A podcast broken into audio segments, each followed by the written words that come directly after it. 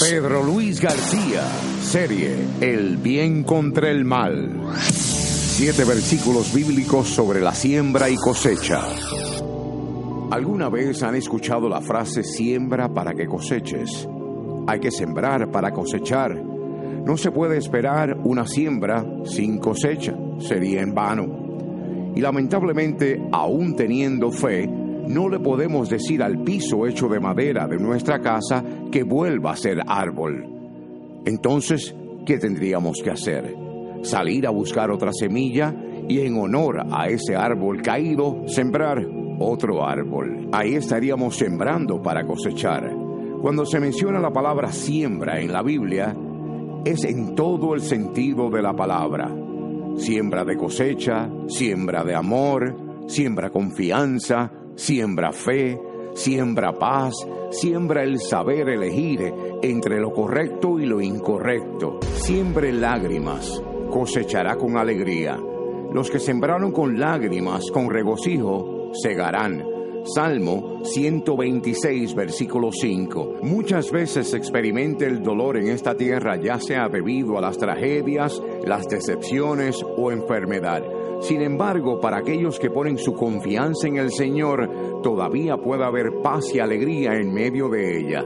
No porque no nos lastimamos, sino porque Dios está con nosotros. Siembre justicia y cosechará recompensa.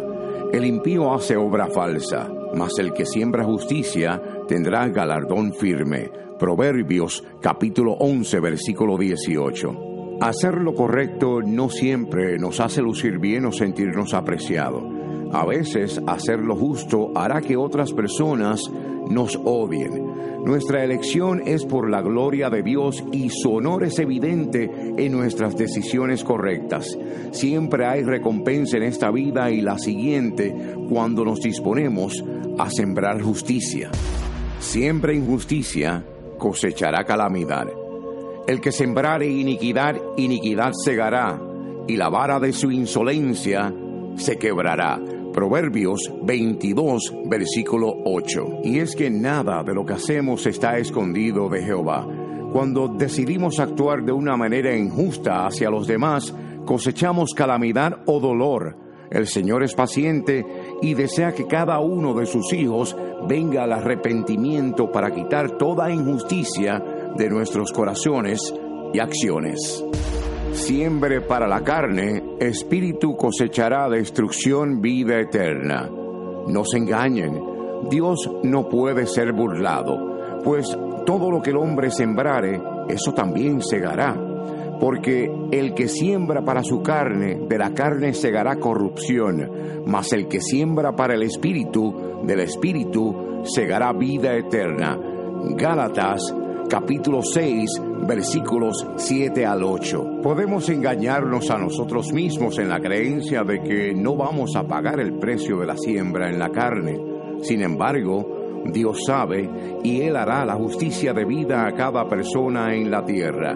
La destrucción y la vida eterna son opuestos. Si queremos la vida eterna, tendremos que tomar las decisiones correctas, haciendo una inversión en nuestras decisiones y disciplinas espirituales. Generosamente cosechará, escasamente, generosamente. Pero esto digo, el que siembra escasamente también segará escasamente, y el que siembra generosamente, generosamente también segará. Segunda de Corintios, capítulo 9, versículo 6. La avaricia nunca debe ser parte de la vida de un ser humano. Dios derrama bendiciones sobre los que dan generosamente. Él bendice con su presencia, llena de alegría y paz en increíble generosidad. Siembra nada, cosechará nada. Vino otro diciendo, Señor, aquí está tu mina, la cual he tenido guardada en un pañuelo, porque tuve miedo de ti por cuanto eres hombre severo, que tomas lo que no pusiste y ciegas lo que no sembraste. Lucas capítulo 19 versículos 20 al 21. Los creyentes deben usar sus dones dados por Dios para un mejor cambio en sus familias y comunidades. Hay que estar pendiente al prójimo. siembre un buen suelo, obtendrá una buena cosecha. Les refirió otra parábola diciendo, el reino de los cielos es semejante a un hombre que sembró buena semilla en su campo. Mateo capítulo 13, versículo 24. El hombre que siembra es Jesús y la buena semilla son los que pertenecen al reino de Dios. Estamos destinados a brillar en la oscuridad con la luz de Jesucristo. Nuestras palabras, acciones y actitudes deben reflejar la hermosa transformación de conocer a Dios y ser conocido por Él. Dios ha sembrado en su palabra su enseñanza. Y si analizamos la Biblia de principio a fin, podemos concluir que siembra la lucha entre el bien y el mal. Desde Génesis con Adán y Eva a Apocalipsis con su llegada divina a reclamar lo suyo. Si sembramos mal, asimismo será la cosecha. Si sembramos bien, sabemos lo que podemos esperar. Esta es la lucha del bien contra el mal. Pedro Luis García. Audio Network.